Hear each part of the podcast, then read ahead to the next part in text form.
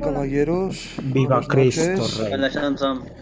Em, una consulta. eh, quiero avisaros de que, bueno, esto ya pasó en el podcast de, de Spooky, pero yo voy a tener el ventilador activado. No creo que resulte una molestia, pero aviso igual por si acaso, por si escucháis algún ruido de fondo cada vez que abre. ¿Una ventisca? No, un, Sí, un sí. ventilador, un ventilador. Es que se escucha una ventisca. O sea, no es irritante, pero. ¿Cómo se El Spooky Man. Sí, creo. Es spookies. Igual que decía que Alice era mala villana, a funarlo. Oh no, Hanson, estás en el medio de la tormenta de vuelta.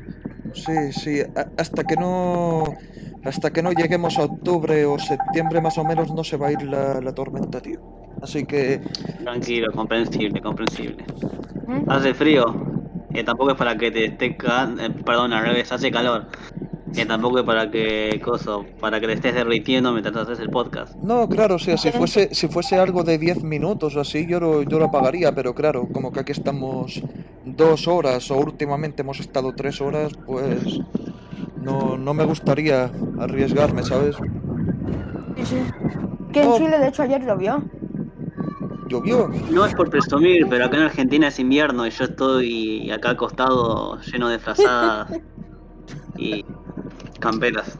Sí, no, el contraste es increíble, boludo. En España se están muriendo de calor con 40 grados de temperatura Sí. y acá en Argentina estamos con dígitos simples todo el día, todos los días. Sí, sí. Eh, también, eh, eh, o sea, yo prefiero mucho el frío que el calor. No sé eh, qué opinan ustedes, ¿no? No, yo también, yo Mm. también soy más soy más de frío, tío, la verdad. No, nosotros tenemos en nuestro grupo un solo amigo que prefiere el calor y nos vivimos burlándonos de él. Lo, lo vacilamos todo el tiempo, lo burlamos del todo el tiempo. Ah. Entonces yo seré el miembro del tribunal que prefiere el calor antes que el frío. Rápido, fúnenlo. Ah, En fin, todos los grupos tienen a un único y diferente, tío. ¿Sabes cuál es mi principal problema con el calor? Que el frío te abrigas un poco de más, cuanto mucho te pones una estufita y un caloventor, y de hecho es hasta agradable. El calor te podés quedar en los huesos como estoy yo, y de todas maneras siento- sigue, sigue siendo insufrible. No, aparte de que también está que en invierno uno si quiere o si puede se puede vestir de forma muy elegante también. O sea, Sí, por sí. el tema del frío Fachera. aporta mucho. Exacto, forma- de forma muy fachera. Pero claro, con el calor yo, por ejemplo, parezco alguien salido del gueto, ¿sabes? Sí, puedes salir con tus mejores prendas. Salís ahí con tu cosplay de Batman y nadie te dice nada. Todo sea para protegerse del frío. Sí, sí. Bueno, caballeros, a ver, ya lo, ya lo hemos hablado en el Telegram, pero claro, vamos a empezar con películas de terror y ver qué surge a, far- a partir de ahí. Dime, bro, ¿qué, qué Ah, pasa? ¿Qué pasa? Ah, sí, Jameson, una Eh, cosa, una cosa. Como ustedes medianamente de Chile, ¿ha probado la sopa y pillas? Hostia puta, em, pero ¿cómo disculpe, puedes hacer esa una- una pregunta, tío? primero. ¿Cómo puedes hacer esa pregunta? Claro, que las he probado. Ah, ¿y qué le parece? Una delicia. Un hombre de cultura por estos No, lares, ¿sabes qué he probado más que ¿Qué las sopaipillas? Los barros luco. Sí, lo conozco. Eh, yo- John, eh, Sí, una, dígame. una cosa. Sí, sí, dime, dime. Eh, que esto me lo dijo el Spooky, aunque no fue en broma, pero aún así lo voy a decir. eh. si algún día tumban nuestro server de HDPA, ¿nos podemos mudar aquí? ¿Cómo, perdón? Y si algún día tumban el server de HDPA, ¿nos podemos mudar a este server? no. Eh, supongo, a ver, a ver, supongo, pero claro, nosotros somos muy estrictos, podemos llegar a ser muy estrictos, o sea, en plan, supongamos que os caéis, que os funan y tenéis que veniros aquí. Lo primero de todo será que no se admitirán furros, así que si queréis estar aquí vais a tener que sacrificar ese gusto por Ah, no, no, no, supervivencia. no. Me, me quedo sin server entonces. Yo Esa parte, mía, esa parte mía me la llevo a la tumba. De hecho, cabe recalcar que al principio del tribunal eh, dimos a entender en democracia que pon- pongamos a nuestras furras en una bolsa para poder salvarlas de la masacre. De la masacre. Sí, sí, sí. Al final elegimos dos, pero las demás murieron, así que el resto no están permitidas. Pero técnicamente Batman no es un furro. Técnicamente Ah, es un furro. Batman no es la, no es Pero la es un Díaz. honorario. A ver, Es un Eres furro un furro fachero. honorario. A ver, creo, creo que. Spooky ya lo dijo una vez, pero Batman vendría a ser básicamente una fursona. La fusión de un furro con un ser humano. Lo peor de ambos mundos vendría a ser. Irónicamente, Para, para, para. Y Gatúbela no sería-. ¿Y Gatúbela no sería la fursona de Selina Kyle también? Uf, Sí, Esto se pone complicado. Sí, sí. La reina ¿cómo de la, la reina de la depravación vendría a ser. ¿Cómo se llama la, la villana esa de la Mujer Maravilla? Que también era una furra. Siempre Cheetah. me olvido su Ah, nombre. Chita. Chita, Chita. Sí, Pero esa es más furra que Sí, sí, esa, sí, sí, esa es 100% furra, literalmente. Sorprendentemente igual no vi que la profanaran tanto a pesar de todo. No, porque es un personaje Luego, en un más... cómic vi que tuvo eh, relaciones con Nightwing. Ay, pero es que Nightwing... oficial. Hablar de Nightwing bien es complicado porque, a ver, o sea, yo tengo entendido de que a, a Nightwing lo ha violado medio DC Universe, ¿sabes?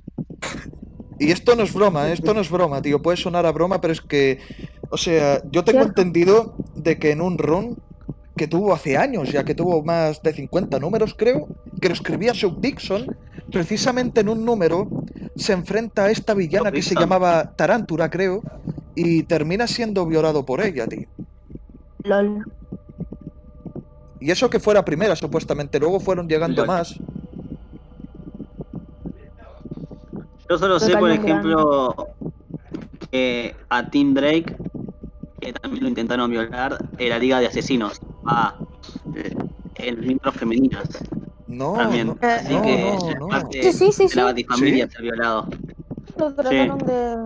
Sí, sí, claro. Bueno, técnicamente para concebir a Damian no tuvieron que técnicamente extraerle sin su consentimiento el, el código genético a Batman, para decirlo de algún modo. Se, se deja implícito, pero no sé, nunca me, nunca me gustó esa, esa pequeña subtrama.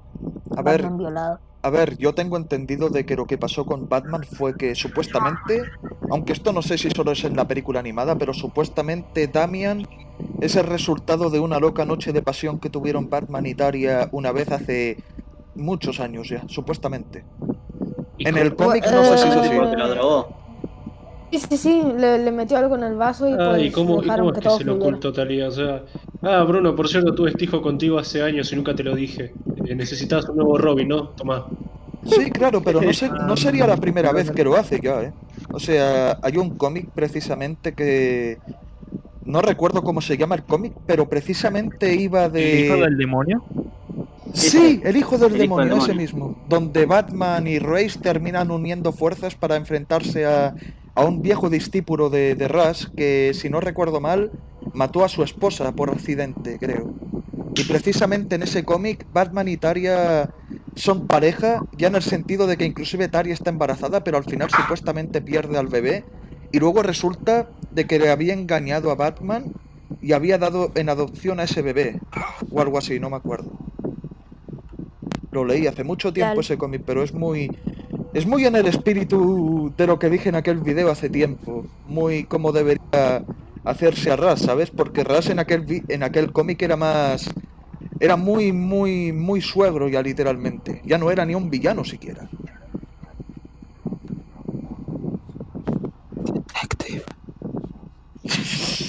Mames. Bueno, hablemos de Sí, terror. Sí, sí, pero vol- volviendo, volviendo al tema principal, bueno, por unos dos minutos, porque conociéndonos, películas de terror. A ver. ¿por dónde empezar? Porque claro, hablar de películas de terror es como buscar una aguja en un pajar ahí. Eh, y si, Cientos y si de empezamos películas. con las películas, y si empezamos con las películas de, de Alfred Hitchcock, No, te iba a decir que tiene la opción perfecta para hacer una transición de tema de cómics a película de terror, porque vos habías criticado ese cómic de escrito por Carpenter sobre el Guasón. Y Ah, Carpenter claro. dirigió un montón de películas de terror, sobre todo varias de las más icónicas de toda la historia, como La Cosa. La cosa, y Halloween, sí, sí. Oh, Así que la tenés Halloween. fácil ahí. La cosa, tío. La cosa, tío. Yo justamente, bueno, esto no, esto no se lo quería contar a nadie porque me lo estoy guardando, pero no sé si a vosotros os ha pasado de que un día termináis escribiendo cualquier cosa a raíz de alguna pesadilla que habéis tenido. No. No, pues a mí ¿Qué le pasa? precisa... Sí, se creó Superman. ¿Qué dices? ¿Cómo se...? En base, en base a un sueño de, de Jerry Siegel. Joder, que... que... pero qué... en- pero cómo... Lo juro, güey. No, es que lo estoy tratando de procesar, pero es que claro, super- eh, los superhéroes por aquella época no es que fuesen algo algo tan popular como lo es hoy en día, así que ya me dirás que, que lleva un hombre de esa época a soñar con un con un hombre con calzones por fuera volando, ¿sabes? Ah, no, eso no lo soñó, soñó. O sea, O sea, ya, sé que, ya sé que no, ya sé que no soñó eso, pero pero claro, es lo primero que se te No, sí, pasa. soñó eso. Soñó uno, uno, uno. Sí, soñó exactamente lo que me dijo. No tengo nada en contra de eso. Ay, ¿Y qué pasó, Hanson? ¿Tuviste una pesadilla con The Thing? Ojalá. Ojalá no, pero ¿Y soñé con algo mucho peor, mucho peor. Tentáculos. Bueno, Tenta- The Thing está conformada por tentáculos. O- No, pero, pero es que básicamente era algo muy, muy plan la cosa, pero. Pero no sé cómo describirlo. Era muy en. No, no lo sé, lo tengo escrito por ahí, pero básicamente era. Era una historieta que consistía en una criatura como la cosa que básicamente convertía el planeta Tierra en una especie de pelota de, eh, formada por espaguetis. O sea, tú estabas en el espacio y lo Eh. único que veías en lugar de la Tierra, veías una pelota gigante conformada por millones, millones y millones de tentáculos rojos que se retorcían todo el puto rato.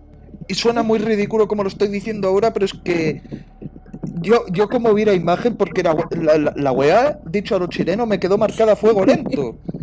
Y claro, a mí, a mí me gustaría algún día llegar a producir esa mierda de alguna forma, porque creo que, que es que era algo muy en el espíritu de la cosa, pero, pero bueno, me estoy desviando. En lugar de asimilar formas de vida para, to- para tomar su forma, como cambia formas, en lugar de asimilar formas de vida, para ir creciendo en tamaño y volviéndose más y más poderoso, asimilaba planetas enteros. No, no, o sea, asimilaba vidas. Lo que pasa es que, a ver, por como yo lo recuerdo, toda esta pelotudez empezó en una playa. No sé por qué empezaría en una playa, no sé.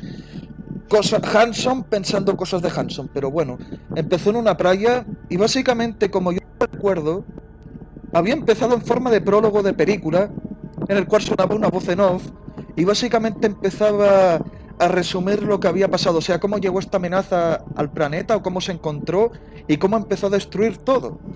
Y básicamente lo que pasa es que tres chavales en una playa se meten a uno de estos arrecifes de mierda a investigar cosas y de repente sacan como, como una pelota de estas acuáticas que tienen pinchos. ¿Sabes, ¿Sabes lo que digo? Sí, sí, te entiendo, te entiendo, pero que asimilaba tantas formas de vida que se volvía gigante al punto de cubrir toda la Tierra o cómo era. Sí, era más o menos así. Resumido en pocas palabras, sería más o menos así, básicamente. No, ese era un concepto así, suena, suena bastante aterrador. A, a un lado, Galactus. No, pero claro, también depende de la ejecución y todo eso. Y la bueno. verdad que no me quiero imaginar cómo eh, vivía la gente ahí dentro de, eh, de ese planeta espagueti. No, claro, es que no. me es que recuerda lo- una lo- escena de lluvia de hamburguesas del torbellino ese de espagueti. Eh, Sí, un sí. montón de destrucción y todo ya eso. Sí, sí, pero es que lo irónico es que no, no ocurría en la Tierra. O sea, básicamente lo que pasaba en el sueño es que supuestamente parte de la humanidad había conseguido escapar y estaba ahora varada en el espacio. Pero resulta que eh, típica, típica Muy ciencia de específico tu sueño. Eh, eh, es, que, es, que fue, algo- es que fue algo muy vivo, tío. No, creo que nunca me había pasado algo así. O sea, tengo entendido de que algunas personas supuestamente les pasa esta mierda de que sueñan algo y lo sueñan con tal detalle que cuando se despiertan lo recuerdan casi a la perfección. A mí me pasó así más o menos. Y a día de hoy me sigo acordando más o menos de lo que pasó. He pasado un par de veces, así que no se las cuento, si quieren me quedo callado. No, no, no, no. Sí, hay sueños que resultan ser no necesariamente realistas, pero generan tantas sensaciones dentro del subconsciente que uno los recuerda de forma muy vívida, los recuerda prácticamente a la perfección. Yo he tenido pesadillas de terror, pero no de un monstruo de tentáculos consumiendo el mundo. No, claro, obviamente. Obviamente, creo que nadie ha tenido eso, que yo sepa. Pero, pero claro, haber, haber soñado con esta tontería me, me recuerda por qué me fascina tanto el horror tipo Lovecraft, ¿sabes? Al final del Jansonverse va a ser que el planeta Calborota se consuma por el espagueti. Claro, va a ser algo en plan Calborotas. es a veces de donde salen las grandes producciones. Por ejemplo, cuando James Cameron soñó con El Exterminador. Y de ahí surgió la primera película de. Terminator. Es Bueno, verdad. Tal vez Andrés sepa esto, pero el creador de Cinco Noches en Federicos, eh, Cinco Noches en lo de Federico, eh, Scott Cotton, el creador de Planet at Freddy's, eh, de hecho tenía pesadillas constantes con el animatrónico de Bonnie. Es por eso que le daba formas cada vez más y más variadas a los animatrónicos de los próximos juegos. Es algo que él mismo confesó. Sí. Sí, o sea, ahora, a-. ahora para algunos esto puede sonar como, como una clase de despropósito o curiosidad, pero es que claro, si te paras a mirar eh, el detrás de escenas de varias películas icónicas, como ahora la que estabais comenta- comentando Terminator, o por ejemplo la de Freddy Krueger, Pesadilla en Elm Street, descubres de que personas como Wes Craven basaron a Freddy Krueger a raíz de experiencias muy personales. O sea, lo de Wes Craven en sí no fue un sueño, pero es que claro, él supuestamente estuvo un día en su habitación mirando por la ventana y de repente ve a un vagabundo en un callejón afuera de la ventana y supuestamente le marcó tanto la imagen de esa persona que a raíz de eso nació Freddy Krueger, al menos en aspecto. Sí, sí, sí. También El, el, vagabundo tenía la misma ropa que Freddy. Claro, Y Me había contado. que según este, para el personaje de Freddy sí se basó un poco en ese vagabundo, pero también en un niño que le hacía bullying en su escuela. Sí, sí, o y sea, en en varias historias que él veía en los periódicos de que supuestamente la gente moría mientras dormía y así. Sí, también, y también está el tema de las garras. Porque, por como yo recuerdo, supuestamente la idea del guante nació a raíz de las garras de oso. Porque era algo que por aquel entonces no se había hecho muy seguido, ¿sabes? O sea, estaba. Por ejemplo, tenías a Michael Myers con, con el cuchillo de cocina y tenías a, a Jason con, con el Con machete. el machete, Exacto. al Leatherface con la motosierra. Sí, sí. Y claro, Freddy Kru- pensó que con Freddy funcionaría mejor adaptar un guante con garras tipo oso, que eran cuchillos al final del día, pero claro, basó el diseño a raíz sí. de eso. Sin duda es un arma bastante característica. Fuera de sus poderes y habilidades tenés otro rasgo de Freddy, no como personaje, sino como aspecto o diseño en armamento que lo diferencia del resto, porque no es el arma más práctica del mundo, pero sin duda es bastante icónica. Claro, es más memorable que simplemente tirar por el cuchillo, porque claro, el cuchillo de cocina. A ver, hasta Chucky lo ha usado, creo. Chucky lo usa muy, muy seguido, tío. Que tiene el suyo propio, el, el rojo con Sí, ese. sí, sí. esa sí, eso. Sí, pero ese no pasó de la primera película. Ya después de la primera Exacto, película eh, empezó. Eh, guste La segunda empezó a utilizar juguetes de Good Guy. En la tercera empezó a utilizar ya armas y cuchillos de guerra. En la cuarta utilizaba más eh, cosas caseras, por así decirlo. Creo que en la quinta se utiliza un cuchillo de cocina. Sí, pero es que, a ver, eh, también está el tema de que el concepto detrás de Chucky, o sea, en parte, a mí siempre me ha gustado Chucky como personaje y como concepto, la idea de, de que un muñeco esté poseído por un asesino en serie y pueda esconderse a plena vista es algo que siempre me ha gustado, pero es que, claro, también la idea detrás de Chucky es un poco idiótica, porque, claro, hay que tener en cuenta de que el personaje de Chucky es alguien que sabe manipular la magia negra. Y me llama la atención de que no se haya explotado mucho el tema todavía. Y, ya llevamos Bueno, como no, siete siempre está con el películas. cuchillito.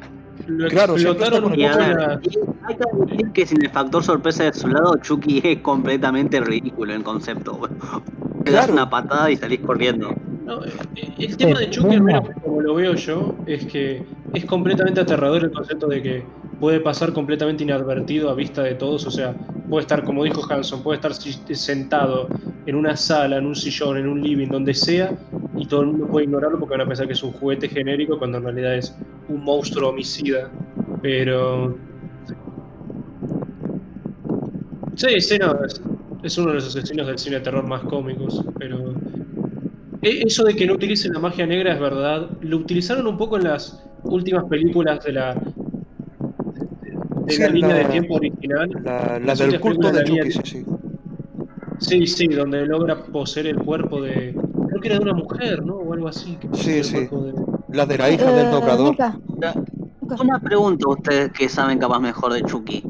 Eh, ¿Todas las películas de Chucky son canon ahora o la novia de. Chucky y el hijo de Chucky ya estuvieron descanonizadas? Porque No, creo que no. sí son canon. No, según el creador, según el creador siguen siendo canon. El tema es que ahora hay dos líneas de tiempo de Chucky. Mátenme, por favor. Ahora todo es un o sea, sí, multiverso. sí, hay dos líneas de es tiempo. verdad, sí, sí, hay dos, hay dos, sí, sí. Ah, Hay dos. Tres películas. No, güey, todas las Hay dos líneas de tiempo. La original, que incluye todas las secuelas, y la del remake, que es su propia línea de tiempo. La- los cómics. Sí, sí. Eh, me parece demasiado peculiar que manejen ambas líneas de tiempo. Es... Es Bueno, pero por lo menos no es es cuestionable. Halloween ni la masacre de. Texas. ¿Ustedes saben la cronología de, de La esas dos franquicias cómo es? Es una- Es desastrosa. Lo sé. eh, con Masacre en Texas prácticamente es. La primera es canon y las otras descanonizan a las otras. Es decir, después está la 2. En la 3 se descanoniza la 2. La 4 se descanoniza la 2 y la 3. Sí, es sí.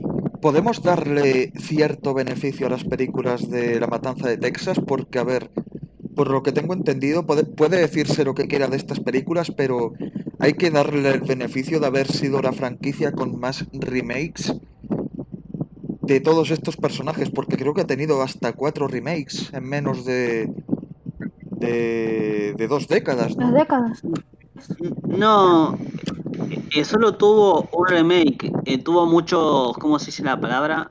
Eh, revivals, o sea, como que como que trataron de resucitar la franquicia varias veces. En la última creo que fue en el 2016, pero, pero pasó sin pena ni gloria. No, sí, sí. Yo me acuerdo de una donde sale Alexandra Daddario. Ah, sí, Pero esa es una está, secuela. está bastante buena. Sí, esa es una secuela de la original, de la del 73. Es como con Halloween, solo la primera película es lo canon. Eh, no, con Halloween es distinto, porque Halloween tiene múltiples canons.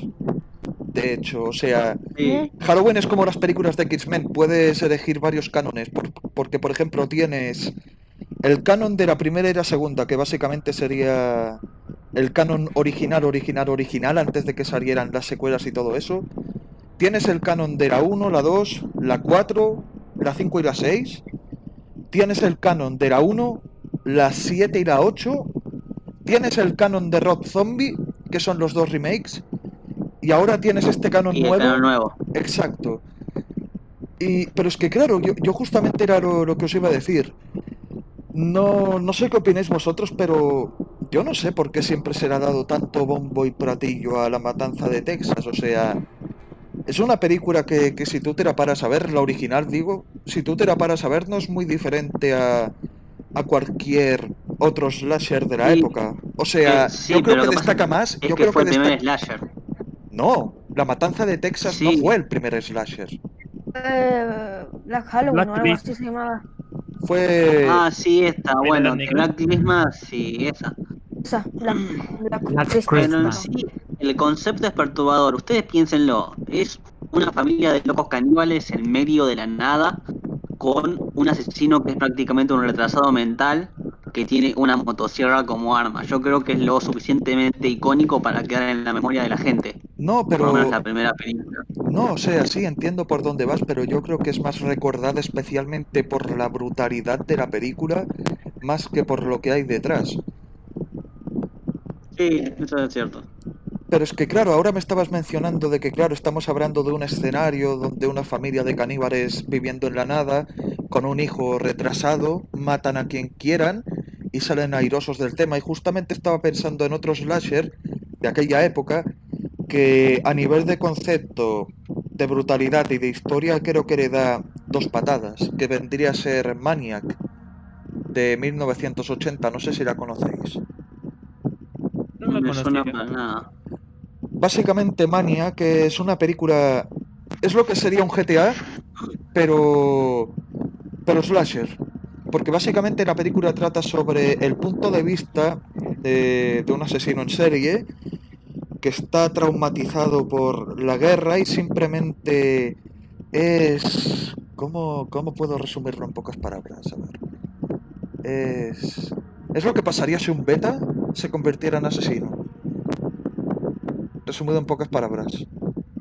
O sea, es una película muy lamentable porque el protagonista es lamentable, pero, pero no al nivel de que da risa, sino que es lamentable al nivel en el cual te resulta que, que, que es una persona enferma y tú te lo crees, tú ves al, al protagonista, que es el asesino, lo ves actuar y tú te crees que, que el tipo esté más de la cabeza porque el protagonista es...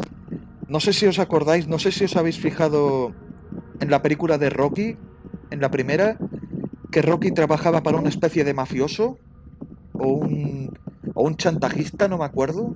Eh, he trabajado de guardaespaldas o algo así. Eso mismo, eso No, era mismo de chantajista porque le fue a cobrar a, a un tipo de una. a- como una grúa o algo así. Claro, vosotros os acordáis del jefe de, de Rocky, ¿no? Ajá. Sí. Pues ese es el protagonista de la película. Y a ver, resulta que la película fue tan brutal que, que yo creo que fue de las primeras películas de Hollywood que provocó una hora feminista en contra de la película, porque básicamente la mujer en esa película era tratada de forma muy brutal, muy sanguinaria y, y muy violenta. Y, y es muy irónico. habla- estamos hablando de. de, De. ¿cierto? La novia de Rocky. Pero la novia de Rocky, no, no. Sí, sí, de Ah, Maniac. ah. Y es que encima es gracioso porque, porque, a ver, supuestamente iba a haber una secuela de esa película, supuestamente, que se iba a llamar Maniac 2, pero iba a ser con otro protagonista, porque claro, el protagonista del original, no quiero haceros spoilers, pero digamos de que no termina muy bien. Y claro, la secuela iba a ser en plan Joker, en plan Joker 2019, porque la idea era... El bromas, es que la idea, la idea era muy original. Ojalá, ojalá hubieran hecho la película. Está el corto en YouTube. Porque, a ver, tengo entendido de que la secuela nunca la pudieron hacer porque el actor principal murió. O sea, se cayó de la ducha y murió básicamente. Fue un accidente. Sí, sí, en serio. Y bueno, la premisa de, de la secuela era que básicamente existía esta persona que era un payaso de televisión. ¿Vale? Tenía un programa infantil y claro, él recibía cartas de sus fanáticos que por lo general eran niños. Y claro, varios niños iban a, este personaje que se llamaba Mr. Robbie y le decían de que sus padres les pegaban. Que si sus padres les pegaban, que si los macheaban, que si, que si les hacían malos tratos psicológicos, de todo.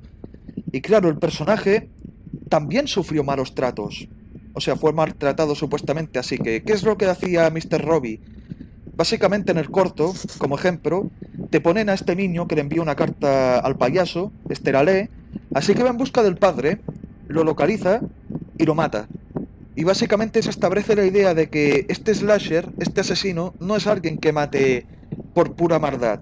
O sea, es algo ya más tipo antihéroe, más tipo Punisher, ¿sabes?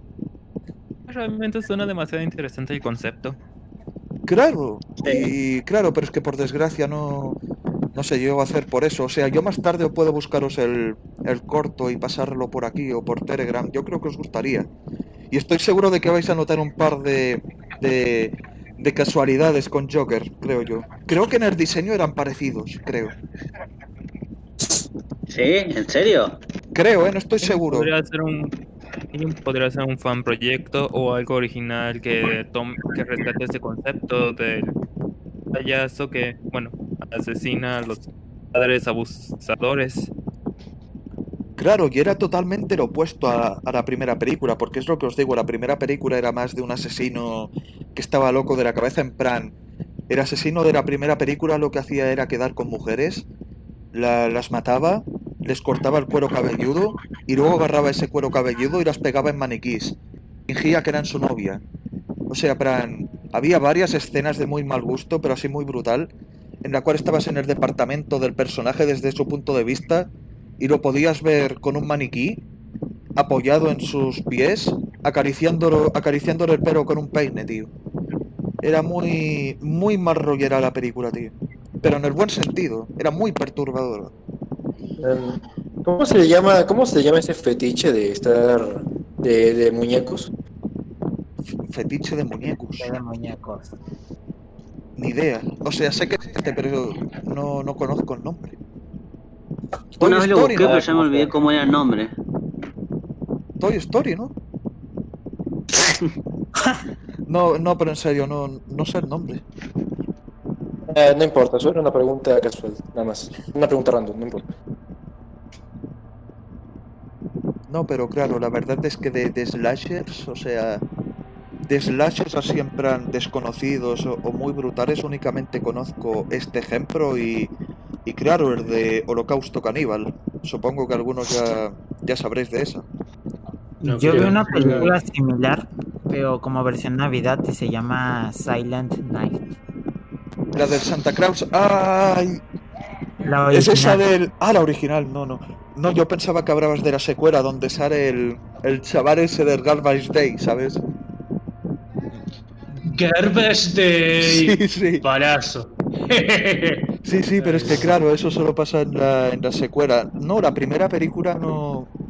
Honestamente, esa, esa franquicia la conozco más por el meme que por las películas. Ni siquiera sé de qué van, tío.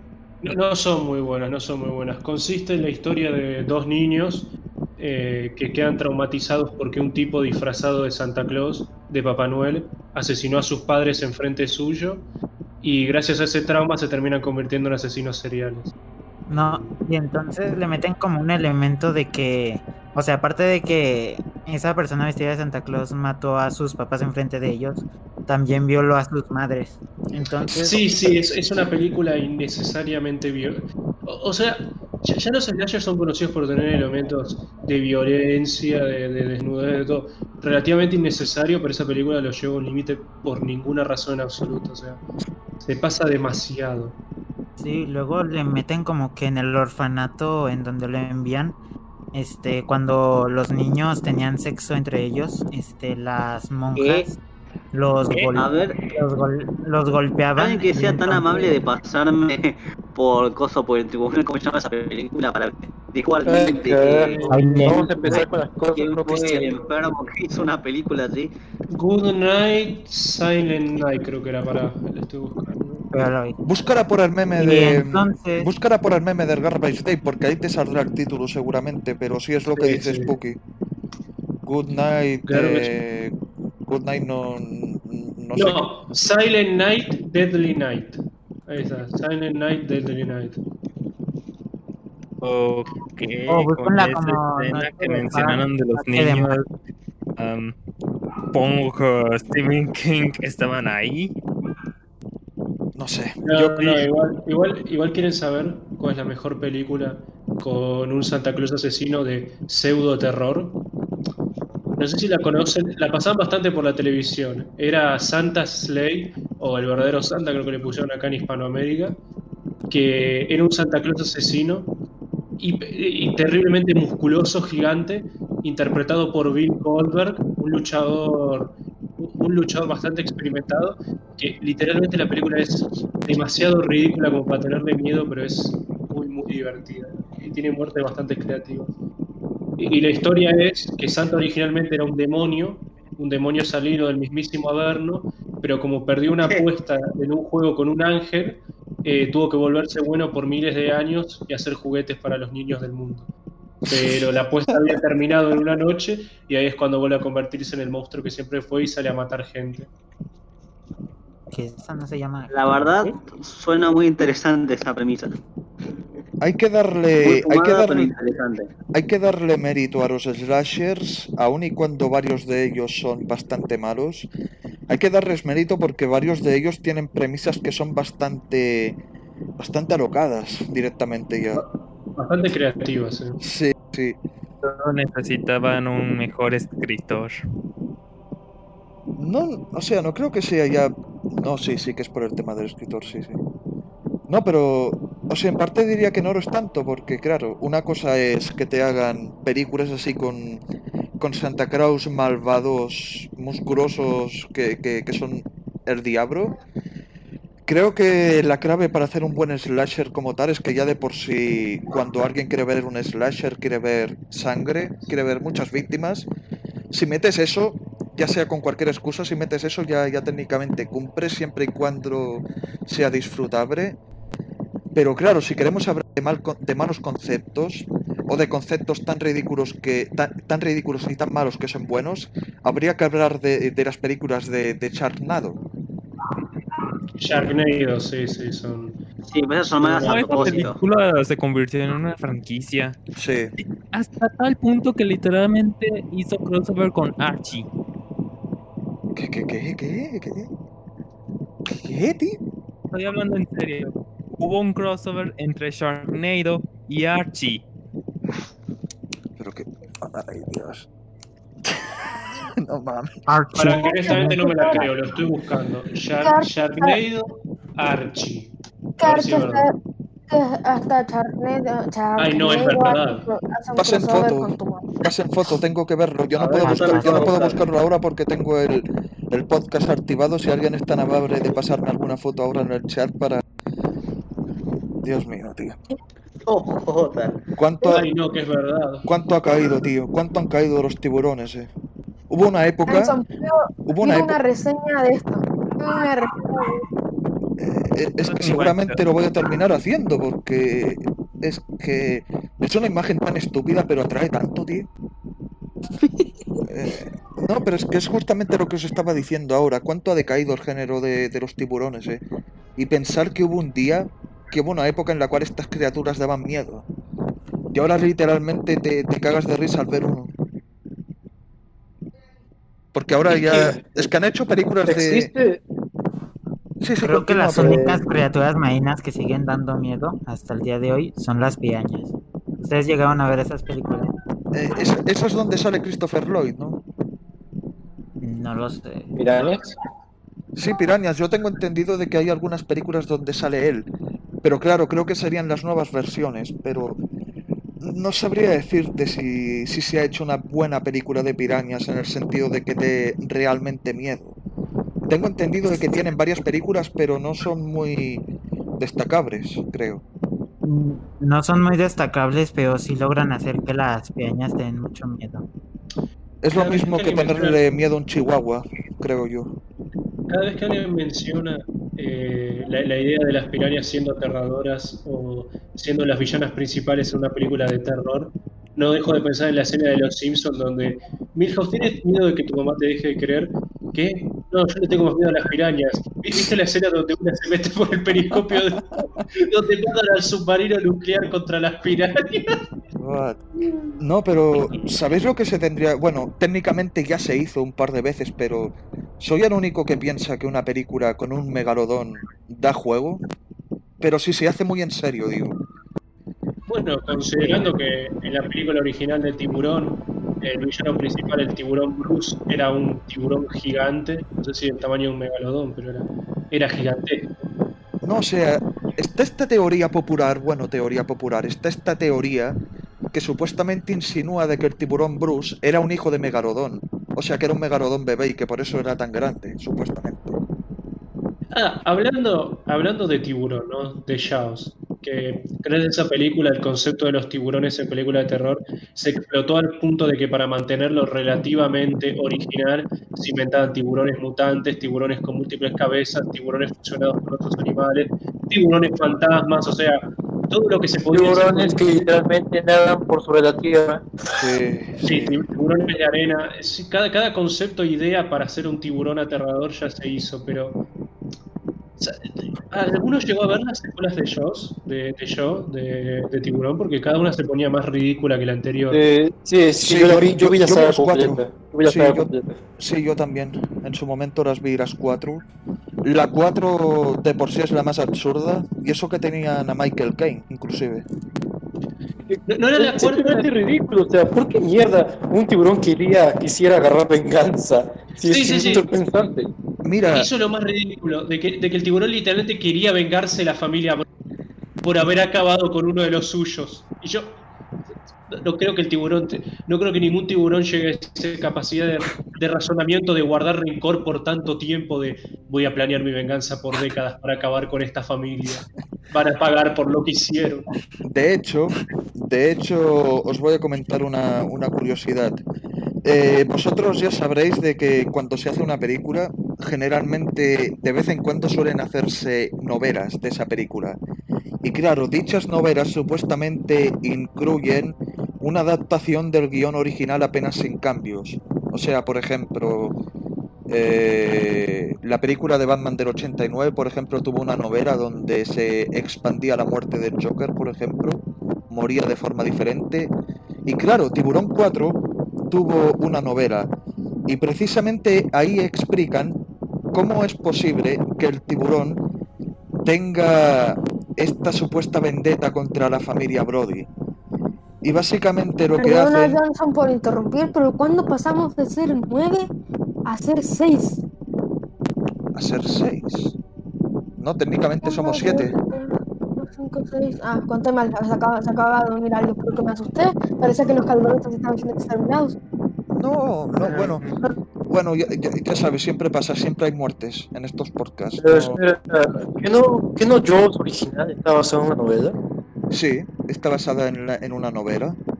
Pero claro, la novela original, porque yo la leí hace tiempo, la novela como tal no era de terror. O sea, ni siquiera se enfocaba en el tiburón, precisamente. Era más una novela tipo drama, donde el tiburón era la ejemplificación de todos los problemas que habían en la isla. El detonante, por así decirlo.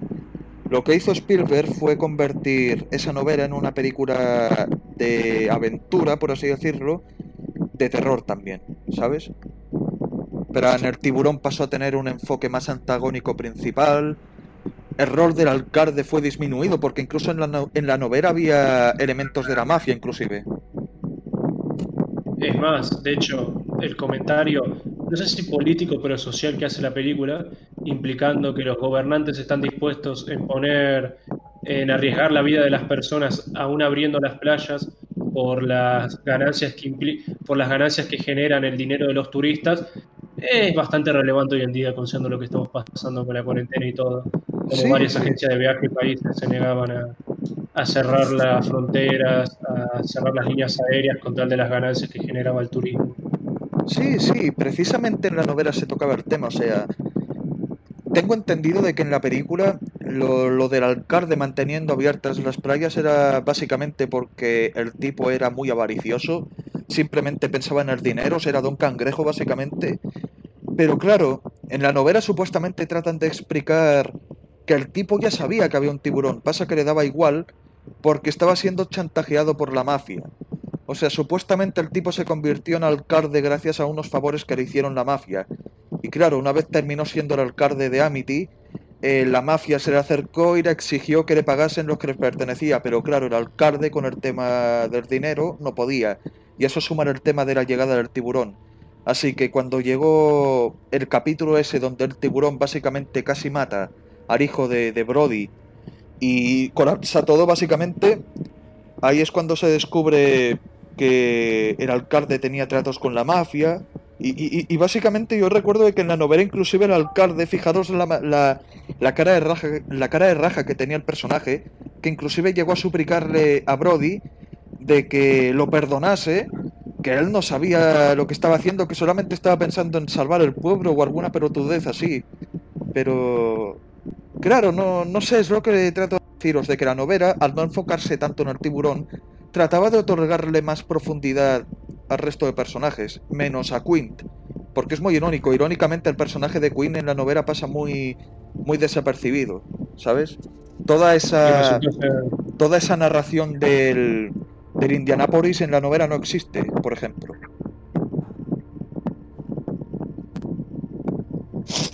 Irónico.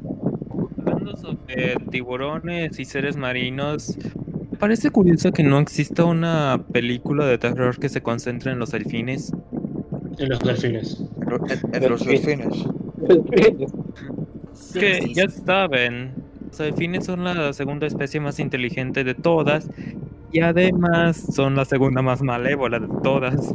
Ah, no, pero espera, sí que, sí que hubo, sí que hubo algo, sí que hubo delfines algo. Yo una vez vi una película de delfines zombies nazis en sci-fi.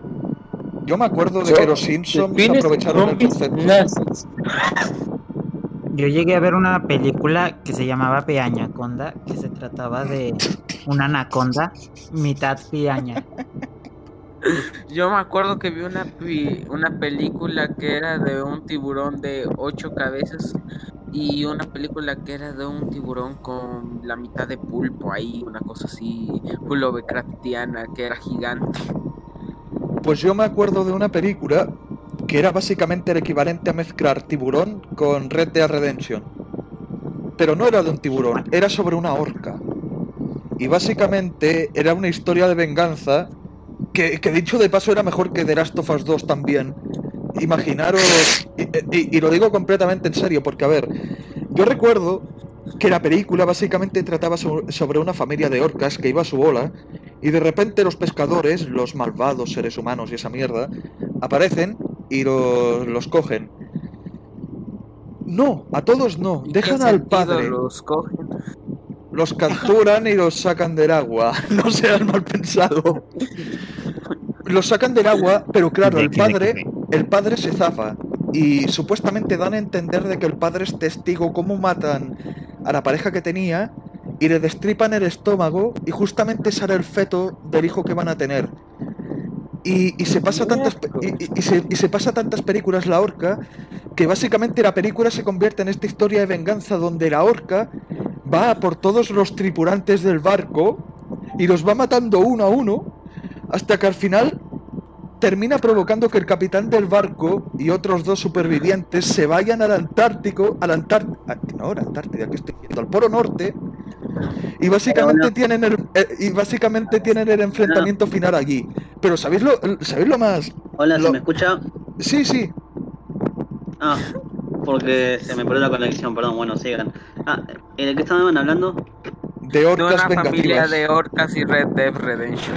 ¿Y sabéis quién es el, el que mató a la familia de, de esta orca, de esta, de, de bueno, de, de este furro? Dumbledore, El actor que hace Dumbledore.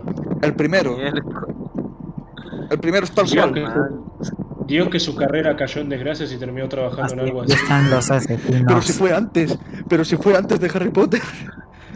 Ah, Ten- ah, sí, o sea, tengo entendido que Orca básicamente fue una de esas películas que salió durante el estreno de Tiburón, o sea, ya sabes, una película tipo Pran Pragio, pero que irónicamente terminó siendo su propia cosa porque no, no sé, locuras, muchas locuras, suena Pero muy le olvidó Eh, de hecho, estaba diciendo que le eh, según tengo entendido, Que salieron varias secuelas, eh, digamos, truchas de tiburón, o sea que no eran secuelas secuelas, pero tenían el título Sí. de Tiburón 4, Tiburón 5. sí, sí. No, pero verá, es que tenían el título de tiburón, pero con el típico tiburón 2, la venganza, tiburón 3, ahora es personal, tiburón 4, ahora esto sí es personal y 5, esto es más personal que lo anterior. Tiburón 6, la batalla de los ¿Te das cuenta que esa historia Yo creo que de la orca única vengativa ¿Para cuándo Tiburón Neto Tokio?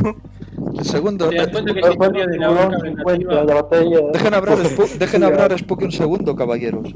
No, me, me da gracia que la historia de la orca vengativa, que termina acabando con toda una tripulación de un barco, es básicamente Moby Dick en reversa, pero todavía más extremo, porque en lugar de buscar venganza contra un solo animal como el Capitán Ahab, esta orca buscaba venganza contra toda la tripulación. Sí, sí, y, y es que encima el final es aún más mongólico. Porque, a ver, yo recuerdo que, que- la batalla final era en un iceberg, donde básicamente el Dumbledore estaba montado en, un, en una placa de hierro y la orca lo estaba rodeando y tenía un paro en la mano, un- así en plan Capitán Ahab ya directamente. Y básicamente lo que hace la orca es zamorrearlo, o sea, con la cora no, no, no sé qué hace, un movimiento plan Super Smash Bros. Brown, que, que lo manda a la mierda, es que es literal, lo manda a la mierda y, y- y del golpe que se pega se mata.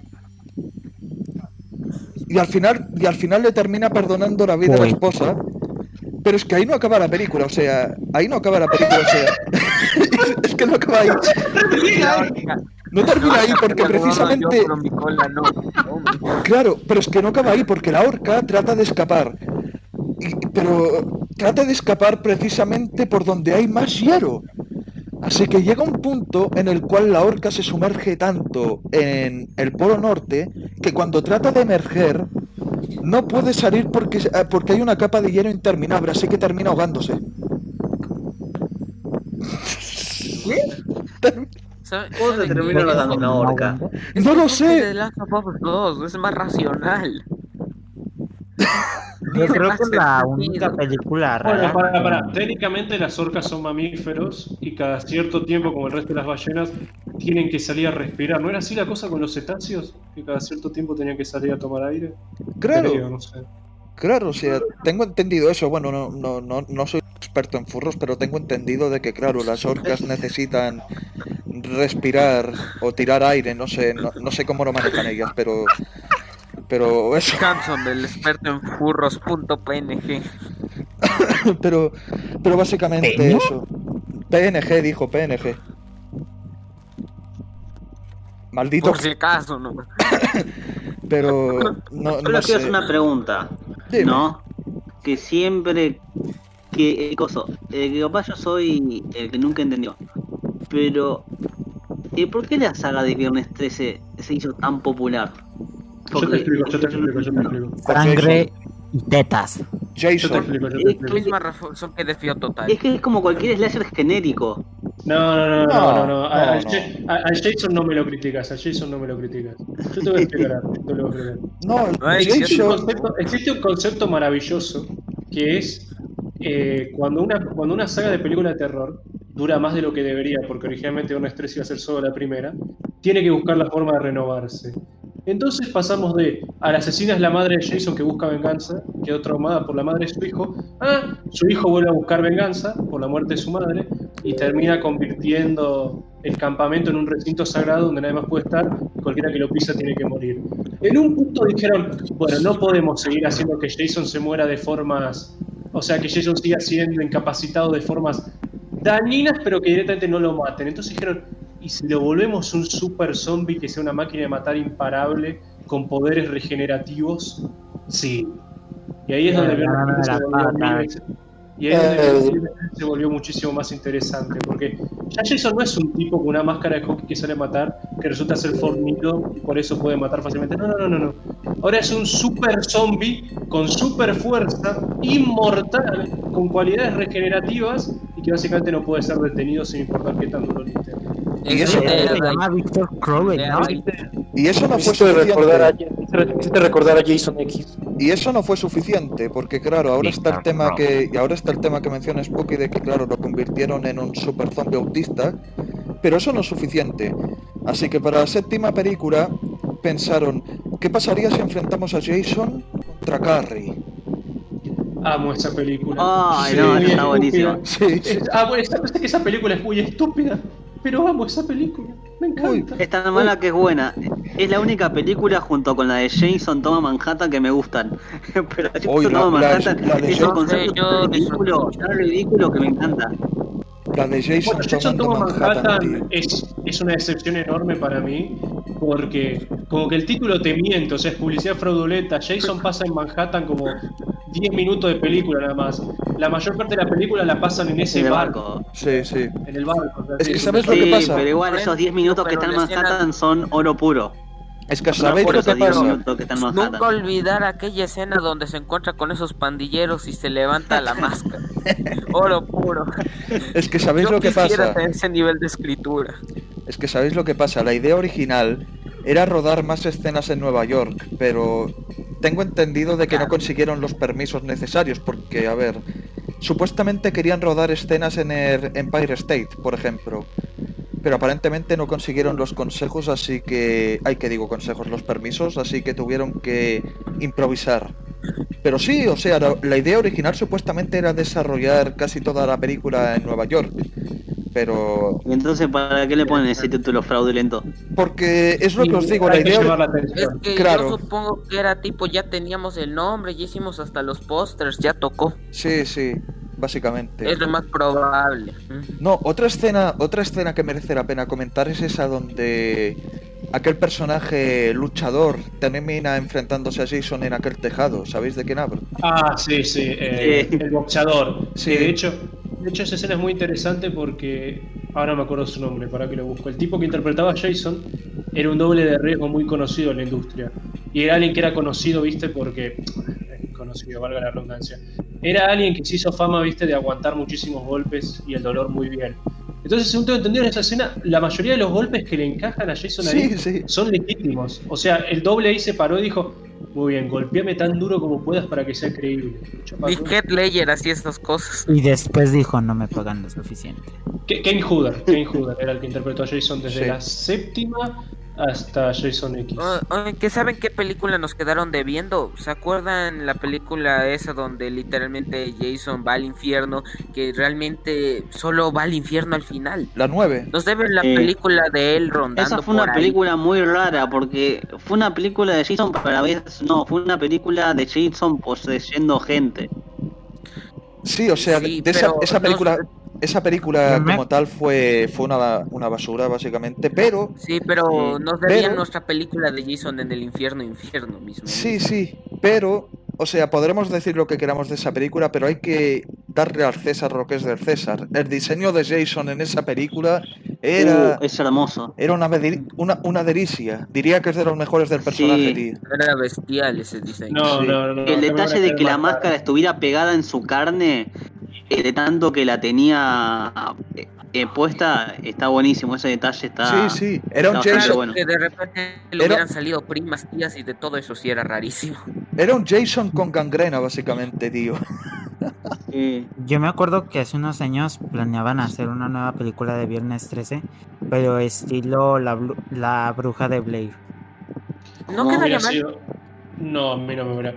Va, hay, hay, una, hay un fan film, Sí, una sí. película hecha por fans con un concepto similar que es Never Hike Alone, Uh, que es de un youtuber que sale a filmar, eh, que básicamente hace hiking, que es la actividad de explorar eh, zonas montañeses o zonas poco habitadas, y graban todo y se termina encontrando con el campamento cristal y se termina enfrentando a Jason, que es muy, muy buena. Sí, sí. Sí, Jason, suena muy bien. sí, Jason por lo general ha tenido fanfilms bastante decentes, como Freddy Krueger inclusive. O sea, está Eh, este bueno, canal... es que- está hay este que ca- ser honestos, hacer un fanfilm de Jason no es la cosa más complicada del mundo. No, o sea, no, no es que sea complicado, es que... Claro, no sabría decirte, o sea, ¿cómo haces una película de Jason para que no resulte repetitiva? Creo que ahí está lo complicado, ¿sabes? Es imposible. Ya- Freddy Krueger pueden explorar Eh, ¿Cuántas películas ya hay de, de Jason? sueños para Eh, son 13 ¿no? películas. Sí, espera, si contamos a Freddy vs. Jason, sería un total de 10 películas. Bueno, No, son, más, son más de 10 10, son más de 10. A ver, si contamos las películas de Jason y las de Freddy, obviamente serían como 14 o 13, creo.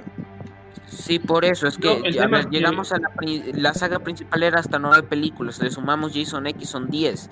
Ma- Si contamos Fre- eh, Freddy versus Jason son 11. Si contamos el, reboot. remake son 12. Ay, sí, el Bueno, reboot. El reboot, pero a ver, una consulta. ¿Jason 10 más X? ¿Jason X salió antes o después de Freddy vs. Jason? Antes, Antes, antes. antes. Antes. Sí, no, es raro, ¿no? Pensar que Jason peleó contra, contra Freddy miles de años en el pasado y después terminó viajando en el futuro porque quedó congelado y terminó en una nave espacial. Ay, Jason, Y qué se peleó contra Master Chief, Oigan, entonces son 12 películas, ¿no? Contando el remake. Oigan, Eh. no, les puedo hacer una pregunta a todos acá en general, rapidito. Claro. Una pregunta, ¿ustedes eh, cómo conocieron a Ghostface de Scream? ¿Por Scary Movie o por Scream?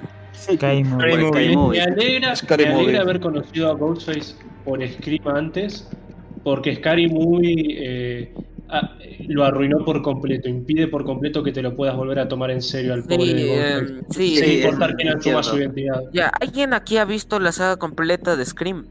No, Yo la, no. la dejé la No. 3. La dejé a la No, es que sabes- ¿sabes qué problema? Yo solo vi la original. ¿Sabes qué problema tiene esa franquicia? Que, a ver, o sea, cuando hablamos de, de asesinos slashers, podemos decir lo que queramos de Chucky, Jason, Michael o Freddy, pero al final del día son personajes que siguen apareciendo en dichas películas, o sea, no son reemplazados por, por otros personajes. ¿Y qué es lo que pasa con Ghostface? que básicamente en cada película te lo reemplazan. Cualquiera. Claro, te lo van Es reemplazando que dentro con. de eso ni- dentro de esos Bueno, es un Ese es de el dos punto de que, de que cualquiera puede interpretar a, a Ghostface, pero sí, Sí. le, le quita relevancia al personaje. O sea, le quita su identidad el saber que cualquiera lo puede interpretar. Claro, pero Sí, es que cierto, encima. pero a la vez, a la vez hace Jason. que la franquicia, eh, digamos, no muera, porque podés, eh, digamos, tomar ese concepto para, eh, para varios lados. No, Eh, sí, no. O sea, con el tema del asesino, Sí, no, pero es de que resolver ¿sabes? quién puede ser. Claro, pero es que ahí está el problema. Ahí está el problema. Al final del día, por lo que yo tengo entendido, los cuatro asesinos eran personas que estaban conectados sí o sí con el primer asesino de la primera película, creo. No, no.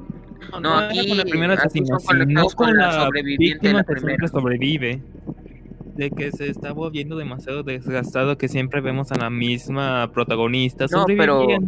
Eso al mismo tiempo yo le veo como una de las pocas virtudes que le puedo ver a la saga como tal, que realmente el avance que tuvo la chica sobreviviente desde la primera hasta la última película, la verdad era bastante bueno, hay que ser bastante honestos ahí.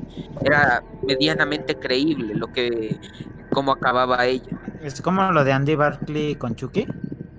Sí, Sí, sí. Tienen pero algo mil parecido. veces mejor, esto lo puedo decir, lo de Andy Barkley, eh, la verdad no es no es mm, tan bueno como lo que terminó siendo con la sobreviviente en Ghostface. Bueno, también está Laurie Strode en Halloween, que Sí, ella pero- junto con el Dr. Loomis son los dos pilares de la franquicia. Uy, el doctor Loomis. Michael, o sea, El doctor Loomis, Dr. uy, uy, uy, tío. El doctor Loomis, tío. personaje va a volver en la nueva película. Yo. ¿Sí? No, Sí. no, ¿En la nueva película no os parece gracioso, ¿no os parece un poco gracioso como el Dr. Loomis en las primeras dos películas era básicamente este badass, básicamente que siempre andaba un paso por delante de Michael, aun y cuando siempre salía perdiendo técnicamente hablando? Y ya en la cuarta y quinta película básicamente se convierte en una especie de payaso loco, tío. Es que Sí. está la cosa de que el final, si bien mucha gente tiene problemas con Halloween 2, yo no tanto porque Yo no mucha tengo problemas con Halloween tanto. 2. Para mí, yo tuve la fortuna de ver. El primer slasher que vi en mi vida fue Scream y Halloween, por ahí de las mismas fechas. Y yo, francamente, eh, luego pude, recientemente pude ver Halloween 2 y la verdad me gustó bastante. Para mí, el problema se inició desde la cuarta. Sí, sí, incluso la cuarta tiene un par de ideas interesantes, pero sí, no, no, pa- para mí la segunda fue el mejor final posible con Loomis sacrificándose para salvar a Lori y acabando Sí, con pero el ¿saben qué, qué cosa? Por ejemplo, a mí me dolió full, full lo que pasó con el reboot que hizo Rob Zombie. O Ah, sea, el la reboot de Rob Zombie es... No lo toques, no lo toques. El reboot de Ya Rob Zombie es un caso muy tarde. El, el reboot de Rob Zombie es un caso especial porque Sí, sí. la primera película tiene un par de ideas interesantes, como mostrar las escenas de Loomis tratando de tratar a Michael en el psiquiátrico y hacer más énfasis en la infancia de Michael, mostrándote lo traumática que era, lo disfuncional que era su familia, todos esos problemas.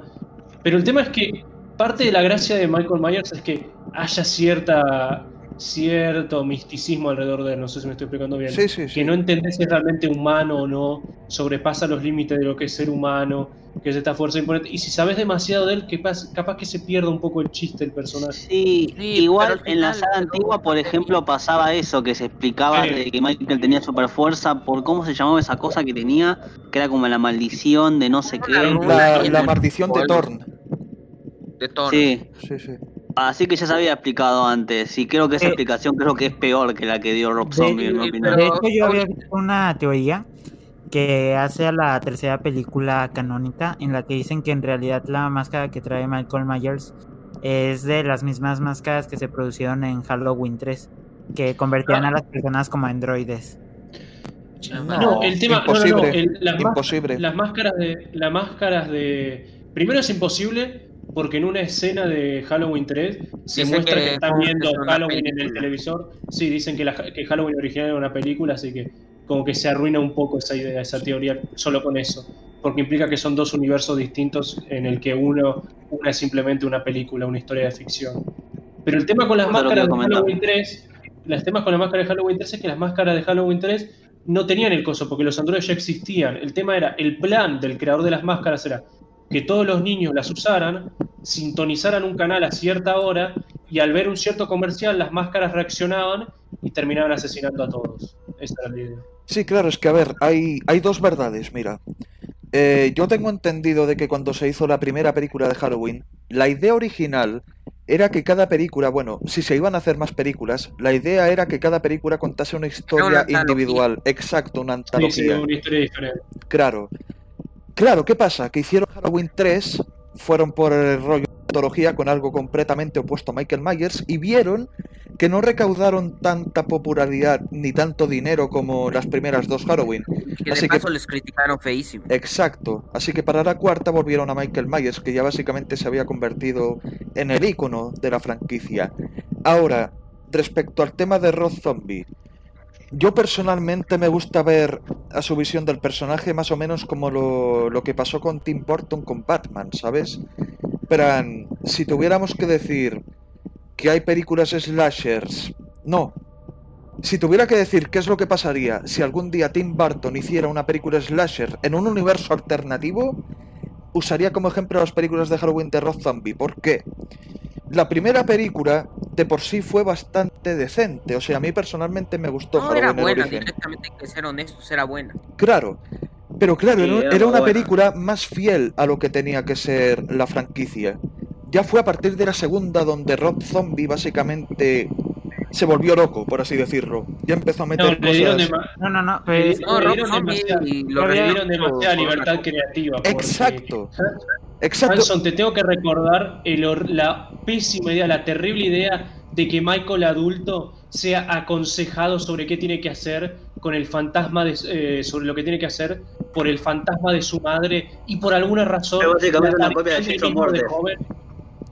Lo no, que no, no, supuestamente yo había Jason- escuchado. Jason ni siquiera era que estaba presente el fantasma de su madre. Jason en su subconsciente se imaginaba a su madre. Es por eso que es por eso que Freddy logró manipularlo en la película crossover que tuvieron. Porque se Eh, espera, me, aborto. me dan una, me da un momento, quiero mencionar algo, verán, yo hace tiempo cuando descubrí que existían las películas Rob Zombie y me vi la primera, mm, yo por alguna razón dije voy a ver el tráiler de la segunda ya que estaba y yo como que me asusté.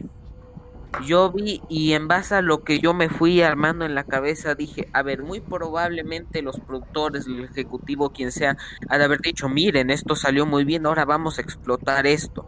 Yo creo que lo que hizo Rob Zombie fue algo tipo, antes de que arruinen mi cosa, yo mismo la voy a arruinar y la voy a matar de una.